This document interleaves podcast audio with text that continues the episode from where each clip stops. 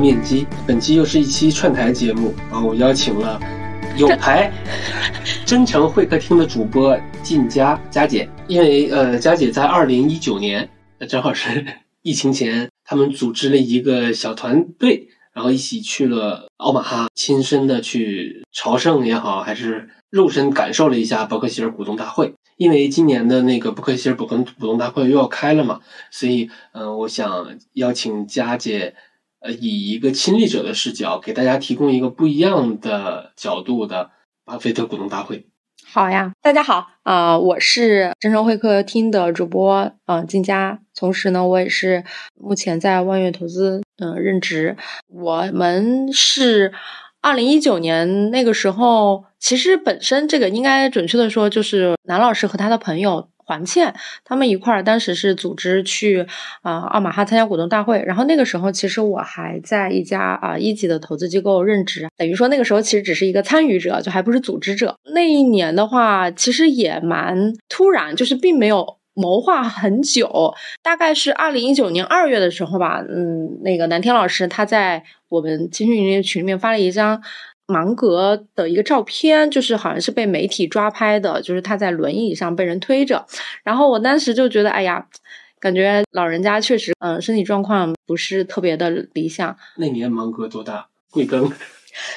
我知道他是一月一号的，但是，反正肯定过九十了吧？对对对，他那个时候，因为我只知道他一月一号摩羯座，你的这个点很奇怪。但是年龄肯定是也是应该是过九十了。他们发起这个活动的时候，然后哎，我一看我正好也有美签，然后挺好，然后就呃非常临时的决定。其实那个时候距离开会可能都只有一两个月了。是这样子啊，就是南老师他在群里面发了这个呢，然后呢，我就把他转给我的另外一个好朋友，就是嗯寇总，他当时反正也是在一家那国内的这个新兴投行，我发给他的时候，就我也把芒格的那个照片也一并转给他了，我说咱俩还是一块儿，要不看看吧。没想到就是比我更坚决的，就说嗯，马上订票吧。哇，你们这是说走就走的旅行。对对对对，我说心里话啊，嗯本期节目纯粹是为了蹭热点。其实我个人特别不喜欢提巴菲特这个名字，就是我有个特点，一热闹我就想躲远远的。在投资理财这个领域，巴菲特是你躲不掉的。对，但是呢，偏偏这个名字我又真的很想躲。有还有一些词，比如啊，穷爸爸、富爸爸、嗯纳瓦尔宝典，其实我都看过。嗯但是呢，说的人太多了，以后我真的特别羞于去提这些词。为什么？嗯，就是不想凑这个热闹。所以，嗯所以其实挺真的挺不爱提巴菲特的，但是呢，为了节目，为了今年股东大会，得该蹭还是蹭。巴菲特多好呀，就是人又正，投资理念也好，业绩也牛，对吧？现实中，如果你遇到一个人，他张口就来，呃，我的思路是学巴菲特的，嗯你嗯，会觉得他很轻浮吗？也这个轻浮也不对，很肤浅。哎，其其实我觉得倒不会，其实我觉得是要看这个人的一个情况综合来看，他是一个什么样的人，他在什么情景、什么场景把这个话说出来。对中国来说，早期的股民，嗯比嗯。如七年之前入市的那一波，嗯。就是在那个阅读材料还比较匮乏的年代，好像你想研究投资也是躲不开八芒组合的，那个时候其实更少。是吧？对那个时候如果看巴菲特，我觉得真的是人间正道。是，对对对。就是那个时候，因为就是更加忙欢。我念书的时候，这是一个暴露年龄贴，就因为我本科学金融的，然后我念书的时候，整整个中国资本市场才刚刚成立，可能也就十年出头。因为九一年上交所那个嘛，然后我是零三年入学的，嗯所以那个时候其实我们的呃课堂里面学到的很多东西，嗯、基本上是毫无理论可言。因为你会发现，这个市场上走的和这个教科书写的完全不一样，啊，而且那个时候正好，嗯、正在经历那呃股权分置改革嘛，所以整个价格的体系是非常紊乱和扭曲的。所以在那个时候，如果能看到巴菲特，其实是很高级、很小众的一件事。哦对啊，，人间正道，正道的光那我 要卡掉吗？你不你不说，你真的不像一个八零后。谢谢您啊。我的思路被您的笑声打断了。嗯，那你有没有观察过，就是巴菲特在什么时候开始大火的？在中国投资圈，可能他可能是最大的网红了。嗯，我自己关注，但是也有可能是因为我是学金融的，嗯所以其实我是很早就知道他们。包括我们在本科的时候，课堂讨论其实是会聊到你接触的第一代炒股的论坛是哪个？我。那我要说一个可能让你惊掉下巴的，就是其实我们最早是去营业部的。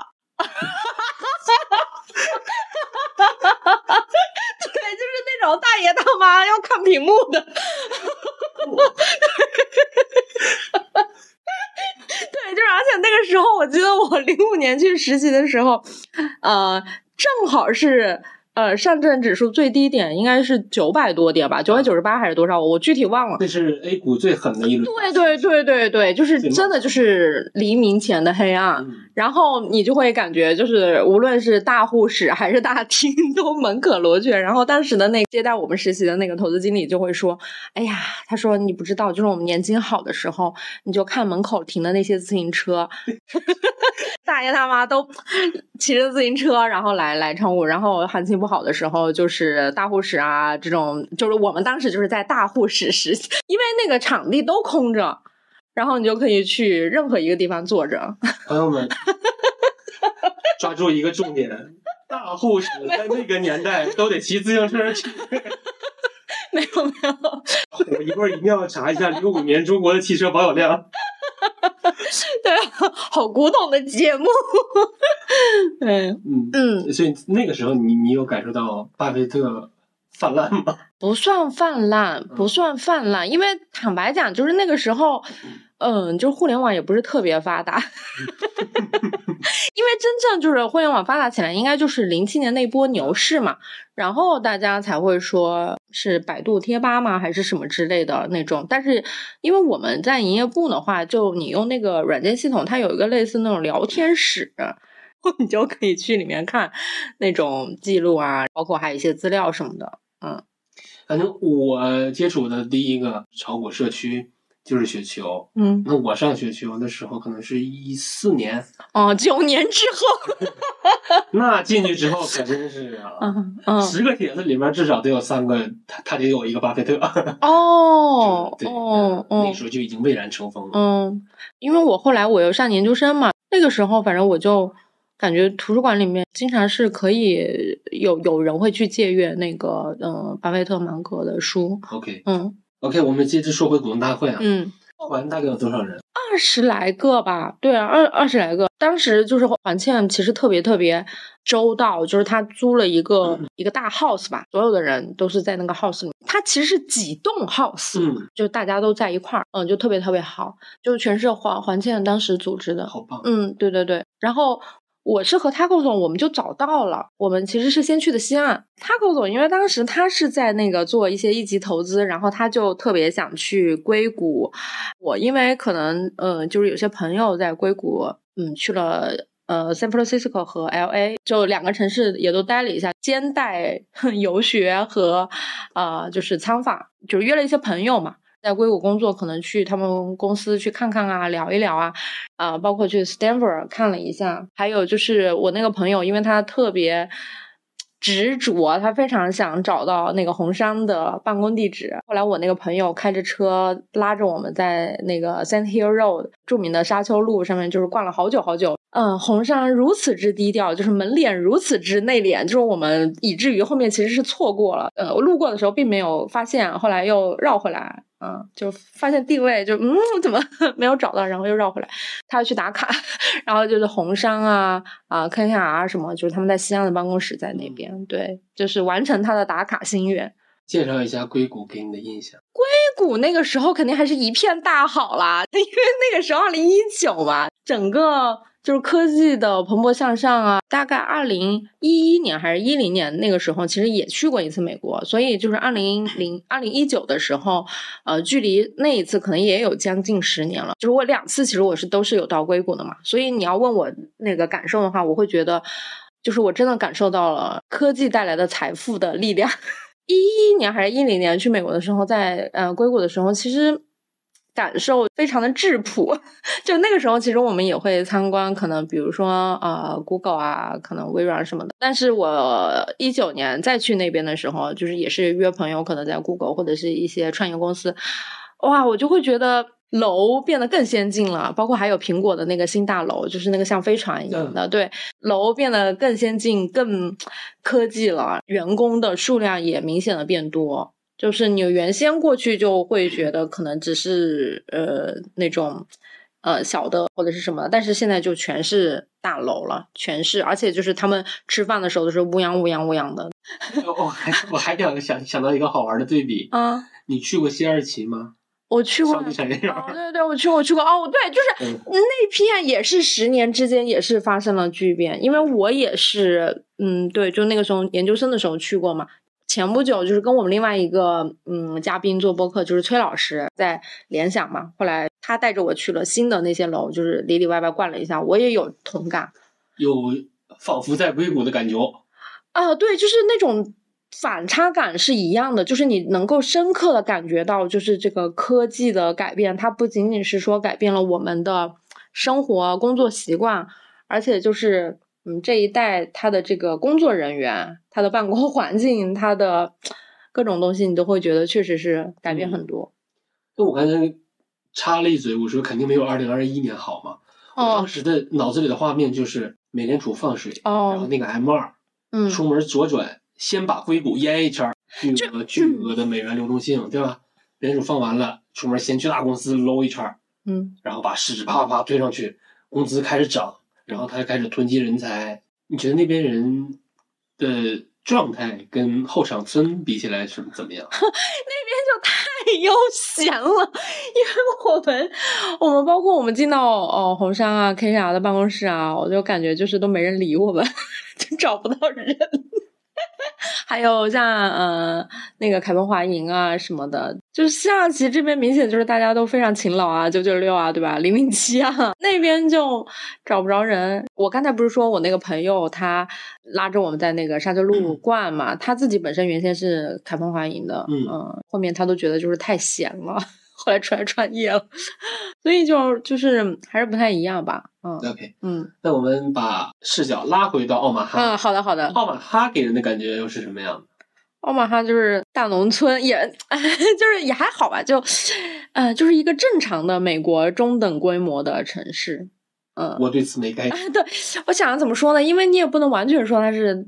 大农村，因为俄亥俄那种就可能是更大农村。基础设施好吗？就是基础设施就是正常，有大楼，但是楼不高，有马路，嗯，路很宽，车人都有，但是也不是很多。就是最明显的就是没有什么高层建筑，嗯嗯，但是正常的基础设施，反正该有的都有吧，嗯，就是这种，你比如说有机场啊，哦，对，就很正常的一个城市。那那个大会在在什么？在一个体育场，有顶的。呃，对对对，有有有，它不是露天的，对对对，它是有室内的。大会其实前前后后有五六天吧，因为它有非常丰富的前后的活动。呃，当然这一方面也是环线组织的特别好，然后另外一方面就是本身它这个每年开大会会有系列的活动，是这样子的。他们在我们叫 T 日的话，T 日开会的话，就我可是干炒股。T 减一日的时候，它就是现场会开始，呃，大家可以去像游园会一样，现场是所有巴菲特他们投过的公司的展销会儿。对对对，对 你说的，你说的非常对。他那个嗯展会里面几乎就全部都是巴菲特他们投资的公司的每一个展位上面就会有他们的，比如说如果是快消品的话，就会提供吃的。啊，如果说是像啊铁路公司或者是能源公司的话，它就会提供呃这种展板，嗯，就是简展板的宣传介绍。我印象深的就比如说有喜事糖果，还有一个呃那鞋子的，就是 Dexter 嘛。然后他他反正当时我们还有一个小伙伴张真，他还买了一双那个鞋，就是那个鞋后跟上面，呃，一个是巴菲特的头，一个是芒格的头，就是刚好是一对鞋，对对对，就特别好的周边，卖袜子呀，卖各种东西。嗯，还有那个 N F M 家具城，对，就是他会把他的就是家具的这个样板间放在那个展览厅。就是准确的行程，那天是上午的话，其实我们先去了一下巴菲特的家，哦就那个 house 啊 啊、但是我们是肯定是进不去的啊！啊啊我以为我把我脑子想，我们是那种中国这种名人故居，啊！对对对，就是那种，因为我跟你说，就是大家都在那边排队，嗯然后要卡那个点位去拍照。其实那个时候就已经有网红直播什么的了，就你明显能听到一些东东北大哥，然后就拿着那个呃，说我身后就是什么什么什么，然后哎，这好哎，对啊，那个时候就已经有了。你会觉得反正就是千奇百怪，什么团都有。嗯，就是有些明显是组了那种叫做什么金主爸爸的团，花了很贵的价格来的那种。因为巴菲特不是一辈子他也没有买太多房嘛，就是有且只有那一栋房嘛，应该是这样的。I don't know，啊，对，应该就是只有那一栋 house，然后挺大，但是也不是特别奢华，就很正常的一个 house。从他的这呃故居出来，就是到展厅。展厅的话，大概你可能到的时候就已经是接近中午了嘛，然后你就逛。那个时候就是自己采购东西，因为呃像喜之糖果这种好呃都是就是 BRK 的定制版。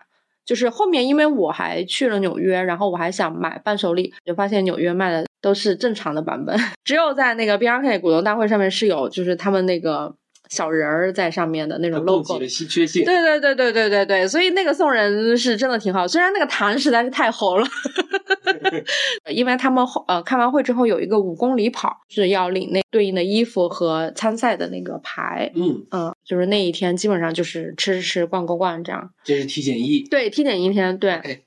然后 T 日的话啊，T 日，天呐 t 日要从凌晨开始说起。其实一开始没有人呃提前跟我们呃说这个要凌晨去排队这件事情，我们可能知道提前要排队，但是我们不知道是凌晨。就是我们可能预期，比如说，因为我当时是九点开会吧，那我们可能预计你六七点是一个过去排队正常的一个为什么要节奏。排队呢？你们座儿是先呃先先到先得吗？对对对，是先到先得。啊，在我去之前我是不知道的，突然凌晨之间，就是那个群里面就有人说，嗯，大家要不要凌晨去排队？就可能一两点吧。嗯，然后我我们都是震惊了，我就说一两点要去排队，这个呃 是个什么情况？因为鉴于我的年龄已经 熬不太动了，然后啊、嗯，就群里面就接龙啊，说哎呀，我们已经一辆车发走了四个人，然后我们也不睡了什么什么的，然后你就看见越来越多的人走了。不能说帮我占个座对，然后我就说哦，好吧，在出发的时候可能是三点多，到的时候已经非常非常夸张了，就是皮高妈跟皮高 Z 了呗。那个体育场门口已经三四点去排的那个队，就是你已经都看不到入口了。就是你已经远离入口非常远了，我非常震惊。当地其实是有很多，就是每年都来的那种，就是习以为常嘛。他们就可能直接弄了一个什么野餐店啊，然后在现场就聊天啊，就是认为排队这是一个很正常的事情。但是当天对于我来说是非常震惊的。哎，我能打断一下，嗯嗯嗯，二零一九年巴菲特买苹果了吗？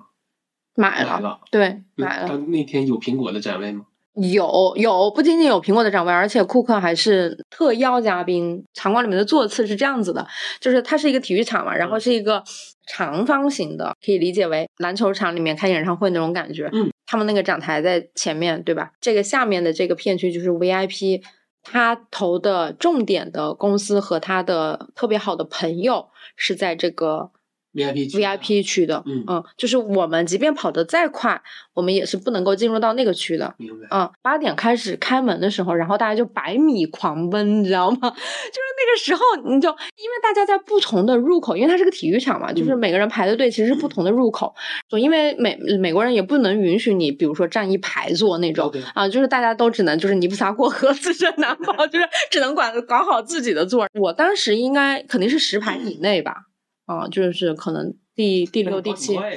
对我，因为我排的很前啊。哦，我印象深的还有一个就是我们在排队的时候，其实是刚好也碰到了北大价值投资的，嗯、就是他们是组织了学生在那边北去大价值投资是什么？一个班，因为李璐和芒格的关系很好嘛，啊，这个你肯定知道的，嗯呃，对吧？呃。李璐他有一个基金不是喜马拉雅嘛？嗯，李璐他本人他南京大学的嘛，然后呢，他有一个特别好的朋友 partner 叫常静，常静以前是应该是北大的，好像是学物理的，他俩就合伙开了那个喜马拉雅。后来他们在北大国和光华学院合作，弄了一个叫北大价值投资课，嗯、想去重新的把呃哥伦比亚大学的那个价值投资的氛围也好，这个东西传承到呃中国来。那个时候其实我也是上了那个课，刚好在排队的时候就碰到了常老师，所以常杰老师那个时候我可能是四五点吧，就他他也是规规矩矩的就在那边排队，在那儿就是聊了聊，但是反正大门一看，大家都是一样的跑，没有什么差别。他八点放人的时候，然后大家就可以拍拍照啊什么的。哦，然后印象特别深的，这还有一个可以说的，就是他九点是正式开始，但是他啊八点。四十多，他就开始放一个短片，就是他们做的一个 video，这个 video 就是他投资的企业的一个介绍，嗯但是是那种非常活泼的介绍方法，而且他用的背景音乐是 up and down，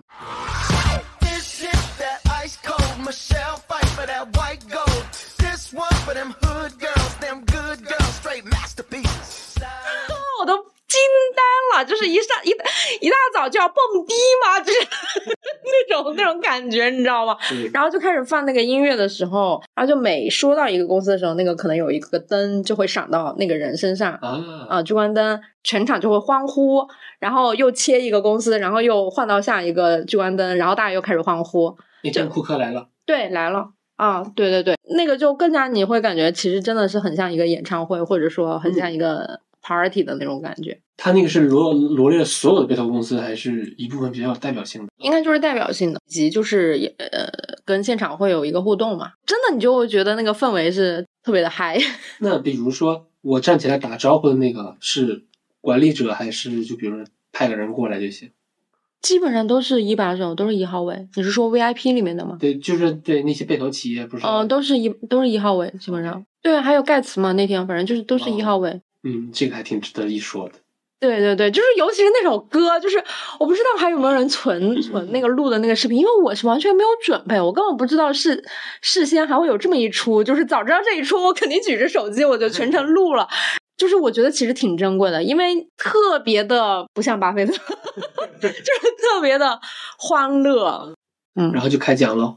对对对，开讲开讲，巴菲特就是开始介绍他的这一年的这个情况嘛，然后芒格依旧就是我没有什么要补充的，他们俩就是吃炸鸡啊，喝可乐啊，你一点都看不出来像九十多岁的，而且我觉得很震惊的 就是，印象中他们好像真的除了中场休息，嗯，真的就是没有去上洗手间。这是还不错。他介绍完了之后，就开始进入 Q&A 嘛。其实 Q&A 我觉得反而是一个非常有趣的环节。嗯其实那个时候就有人会问你对比特币是什么看法呀？然后好像每年都要用比特币 Q 他们一次。巴菲特，我觉得他很有意思的一点就是他在回答这个问题的时候，其实他会就是很结合你的。现状，因为是这样子的，我再补充说明一下，就是说，就是每个人提问的时候，其实是要先做一个简单的自我介绍 （brief），就是我是谁，然后我来自哪里，怎么怎么样，就这么从容的吗？啊，对，就是基本上我听到的好像都是这个流程，我不知道是主办方交代了还是怎么回事的，还是说大家都有这个礼貌，嗯还是说美国人可能他发言之前他就有这个习惯。嗯、因为美国人打电话不是都会先说这里是谁谁谁吗？对，所以他在回答这个问题的时候就不是特别泛，他会让你感觉就是真的是在具体的解决这个人的问题。其实坦白讲，当时让我印象深刻的，其实反而是一个小孩子的提问，就是 Q&A 环节，然后是一个中国的男孩，大概可能当时只有十一岁。其实现场就是两个老人家在上面已经讲了好几个小时，好几个小时，滔滔不绝，对吧？我虽然说勉强也能听，但是我英文也没有好到那种程度，再加上要早起去排队，就是是有点昏昏欲睡的嘛。有一个男孩子就是清脆的声音从后面传过来说：“啊，巴菲特先生，我想向您提一个问题，我想。”知道你们对人性是怎么看待的？就是这个问题，如果由一个中年男人提出来，你就会觉得特别的油腻。但是在现场，坦白讲，我作为一个亲身参与的那个人，然后我就顺着那个声音找到呃聚光灯下的那个小男孩，我看到他的真诚的眼神，我再结合他的年龄。啊，我就会觉得哇塞，反正我当时是非常非常震撼的。我觉得天呐，就是这样的一个孩子，他在这个年龄，他就已经在思考人性这个问题了。嗯，而且人性确实是一个呃，你很难用客观的指标去评判的。哦、你只能通过前人的经验、经验丰富的长辈去跟你传递这种信息，所以他抓住了这个非常珍贵的信息，向这种经验丰富的老者去请教，所以我就会觉得非常非常好呀。那我好奇巴菲特是怎么回答的？Good morning, Mr. Buffett, Mr. Munger. My name is JC. I am 11 years old and I come from China. Mr. Buffett, you mentioned that the older you get, the more you understood about human nature. Could you elaborate more about what you've learned? And how can the differences of human nature help you make a better investment? I would also like Mr. Munger to comment on that, please. Yeah. Thank Yeah. you very much.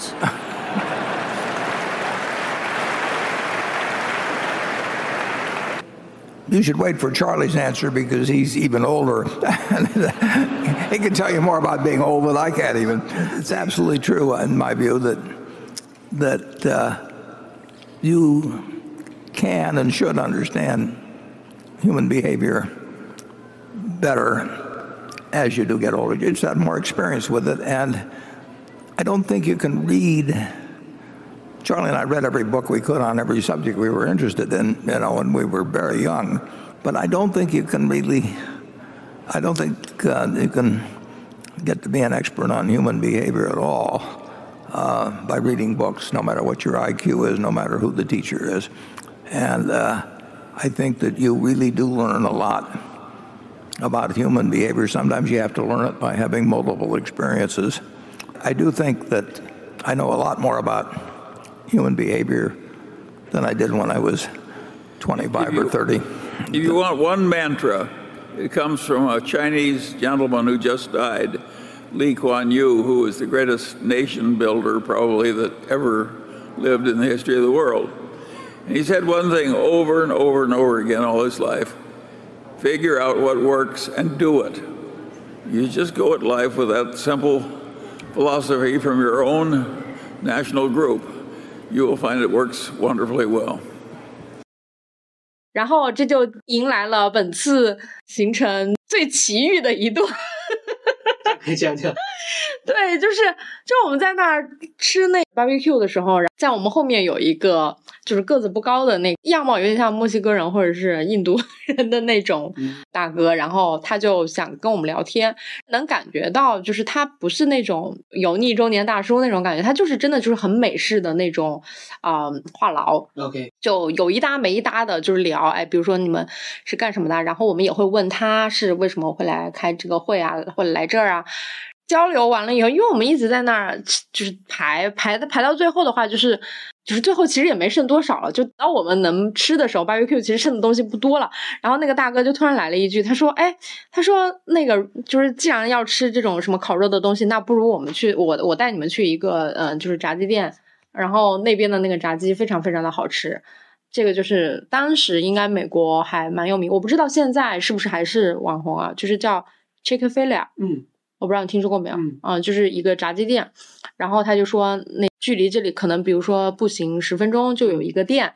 他说他可以带我们去，然后你知道吗？我们两个真的就是艺高人胆大，然后跟你同行那是女生，他头总对呃男生女生，女生 对我们两个女生，真敢真敢。当天时间已经可能嗯六七点了，就是天已经开始变黑。嗯。但是我们俩反正真的就是也还觉得行吧，就是我们至少两个人二 v 一嘛，我天哪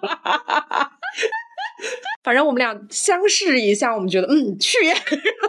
后来我们就跟着他，然后因为我们都没有车嘛，就步行过去。然后我们就发现，妈呀，这路上真的是没人走呀，就是大家都是开车，就我们走路变成了非常奇葩的景象。就呃，然后我们就走到那个地方，然后他就给我们呃介绍了那家店的叫做历史沿革。就是这个店呢是怎么成立的啊，老板是怎么样啊？当然他也有可能是吹牛啊，就是说反正他说他认识啊、老板，就是呃可能高管团队的某一个人，当然应该不是最大的那个老板。然后他就说，哎，他们的那个企业文化，说他们有一天的周末，我忘了是周六还是周日，就是不营业的，叫 Family Day。嗯然后他们要倡导员工就是要跟家人待在一起，然后还说他们那个酱料就是有十几种酱料包。反正我当时在国内是没有见过，配各种口味嘛，那就相当于就是说，它这个炸鸡本身是一个公约数，嗯，中央厨房做好，但是你可以根据你的口味，就是等于说有十几种的呃选择。那这样子的话，它的那个适应的面就会更广嘛。关键是我们吃完了以后，他还把那个营业员叫过来，问他：“哎，你们公司是不是呃是这样子的啊？你们的文化是不是这样子的？然后周末都是去干什么事啊？”实地调研了。对对对对，最搞笑的是，最后我们还跟这个啊、墨西哥大哥还有呃这个就是他们的营业员一块儿，我们还照了一张大合照，就是进到他们那个柜炸鸡的那个里面啊，啊、操作间去照相。对，就是社牛，然后就是很搞笑。然后那个大哥就说：“他说其实我是有司机的啊、呃，我们刚才从 barbecue 是可以走过来，但是我们现在如果要回到你们酒店的地方，可能要打车。然后他说你们可能不太安全啊，那我我现在把我司机和车都叫过来，然后我送你们回去。嗯，好的。但是我不倡导大家这样做啊，真的。遇到了一个霸总。对，真的真的不建议大家就是出门还是要小心，尤其是女生。然后就坐他的那个车，然后回了酒店。送到了之后，我们还在马路边上聊了一阵。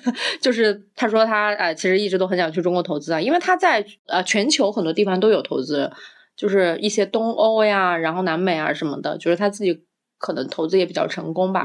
嗯，然后就我还在路边聊了很久很久，他还说，嗯，中国很有希望。他，但是他应该还没有投中国那个时候，他就是可能是觉得，呃，就是想建立一个联系吧，然后还留了邮箱什么的。虽然最后也没有太联系，然后回去以后我们就整个就觉得天呐，好神奇。然后我们就去跟老南说，来，没有骂你们老南首先 就是为什么你们这么勇，对就是就是为什么你们你们老是走寻常路？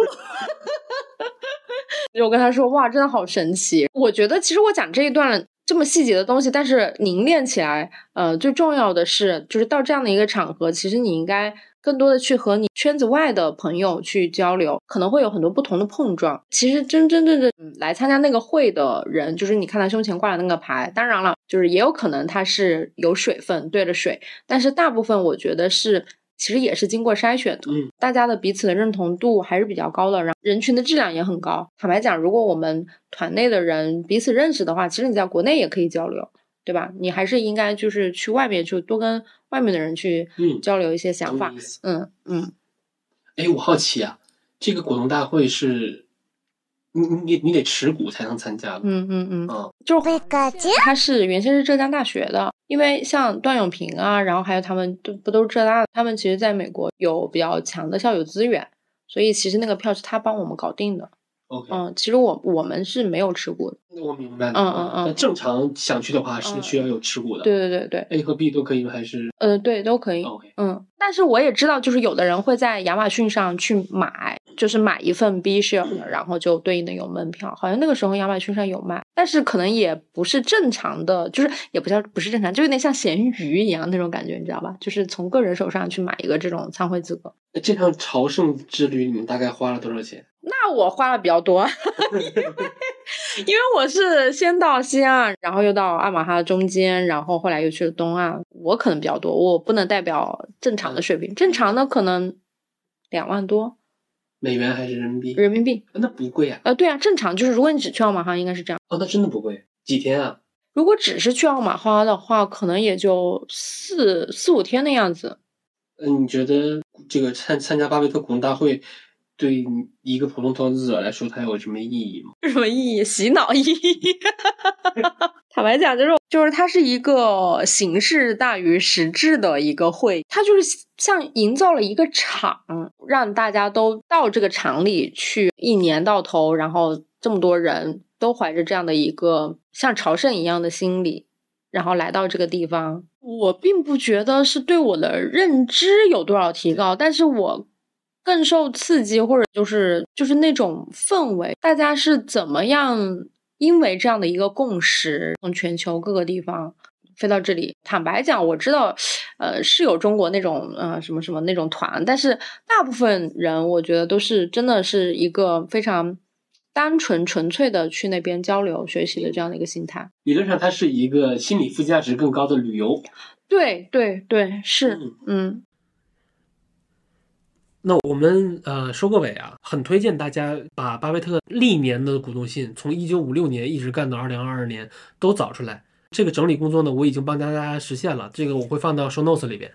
然后我觉得特别有意思的一点就是，当你打开一封股东的信，你会发现它第一页它列的就是伯克希尔的业绩和标普五百的每年的收益的对比。然后呢，巴菲特一直在公开的力荐说，普通投资者就买标普五百就完了。但是呢，你打开股东的信，你就会发现，他股东信的第一页永远在向你展示我巴菲特是如何吊打我的业绩比较基准的。因为呃，伯克希尔的收益大概还长期看是大幅跑赢标普五百的，那最终长期年化就是一个百分之九点多，一个百分之十九点多。那只是呢，如果你把每一年的收益做一个对比，你会发现它大概分成了三个阶段。第一个阶段是大幅跑赢，第二个阶段是稳定小幅跑赢，第三个阶段可能是二零一零年以后吧，大概我如果我没记错的话，勉强跑赢。呃，是勉强跑赢，就略微打平。那这张图我也做好了，到时候给大家放到 show notes 里。另外一点呢，就是我会很喜欢自带时间序列的内容，比如说，嗯，巴菲特的这股这股东信，对吧？你能看到一个从从五几年到二零二二年。这如此长的一个周期，它其实是一部编年史。你想研究任何一个年份，你可以找到巴菲特在那年他想了什么，他是怎么做的。类似的这种自带时间序列的内容还有什么呢？可以推荐给大家几个资源。第一个是恒隆地产，就陈启宗致股东的信，那他是以一个商业地产商的视角，帮你去看每一年的编年史。那还有一个就是，呃，霍华德马克思的投资备忘录，那这是一个做债的。人的视角，他和他儿子一起管理，然后也是对每一年的一些大事件呢，他去做一些呃思考的备忘。那这也是一个，还有一本是我的案头书，是燕翔老师的《追寻价值之路》。我没记错的话，他复盘的是两千年到二零二一年的 A 股的每年的市场的走势。那燕翔燕翔老师还有一本书叫《美股七十年》。它也是以一个编年史的形式去复盘了美股过往七十年每年的主要矛盾呐，然后有发生哪些大事啊？今年有什么比较好主流的共识啊？还有一个资源，其实是可能说出来会被很多人挺不屑的，但我觉得没关系，大家可以五年后再看。就是罗胖的《时间的朋友换点演讲》嘛。当你想回顾某一年的时候，呃，《时间的朋友》这个系列是能给你提供比较好的颗粒度的。那以上就是。嗯，给大家推荐的几个自带时间序列的内容。我觉得我可以补一点，我就觉得就是真正就是他敢于每年都做记录的话，他其实是一个非常勇敢的行为。因为我觉得没有人能够预测历史，你当年立了很多 flag 或者怎么样被打脸，这些其实并不重要。哎，这点我也可以分享一下。嗯，就是因为我自己是写号的嘛，其实很多时候很多话你是叫不准的。对呀，那你要不要说？嗯，这个东西你错了都都爱面子，都肯定都是不敢的嘛。那我可以说的模糊一点，那也是很受老南的影响。老南就是说，你得在公开的时刻去留下一你自己的一份记录，它必须得是明确的。以后比如谁要再想投你、想看你、想评价你，你是可以给他交付事实的。对，那个时候我就是这么想的，我就是这么做了。但你甭管对错，它是一个。无可辩驳的事实，那我想我说对哦，那那我也不怕打脸，那我该说什么就说什么，对，所以我就说，在一些关键的节点，我一定要在公开市场留下一份可以查证的站队的记录，对。嗯，所以我后也是因为这一点，就很后来很多时候才是敢写的，敢明确的说出自己的表观点和判断的。对对对，我对这个事情的想法就是，嗯，因为像我这个这把年纪，对吧？这 个 就是对错其实已经没有那么重要，因为我们都知道一个事情它最终它的成与不成，它是受了很多呃主观、客观，包括天时地利人和各种因素的影响。它是在那个约束范围内现出来的一个结果，啊，但是重要的其实是你做决定，你是呃用一个什么框架和判断标准在进行决策，然后以及你的这个决策的方法论是不是还在不断的迭代，这个是我非常看重的一个东西，就是不怕被打脸，深谈之间，呃，这个反正之后我们如果发现错了，我们再改，所以我觉得这是一个。很重要的一点就是说，他没有因此而停滞不前。嗯嗯，我觉得其实 Q 回我们本期的节目，我觉得巴菲特本身也是呃这样的人。你看他一开始从最早学格雷厄姆，呃那种传统的价值修复的这种标标的，对吧？选那个 DPB 低价格，然后后面他开始。呃，学那费雪加入了这个成长股的一些视角，然后后面再和呃芒格这种视角融合在一起，然后包括他在嗯，可能跟这个呃华盛顿邮报的格雷厄姆女士，包括还有一些朋友，他其实是在不断的去完善他的整个方法论和价值体系。其实以前的巴菲特很像一个股民，哦，对啊，对啊，对啊，对他但以后的巴菲特很像一个企业家。对就是是一个伟大的投资家吧。所以这也提醒我们，当你发现一个老投资者啊，他可能面面俱到，但是你会发现他永远活在自己的那套框架里面，并没有什么改变。他说出来的话，说白也都是车轱辘话，其实是要引起大家警惕的。对，因为他可能就会慢慢的是落后于时代，因为可能他自己在他那个框架里边，我的这么多年打磨出来的框架已经可以解释一切了。那你就看你自己的世界观了，就是你是否认为真的有一个框架可以解释一切，还是说我们永远处在一个新世界上，永远得根据这个新世界时刻描绘自己的地图才行？对，我觉得这也是一个很重要的投资观。嗯嗯嗯。那我们本期节目也呃到此结束，感谢佳姐的分享。嗯，嗯，希望以后多来串台。好，谢谢谢谢谢谢谢谢老钱。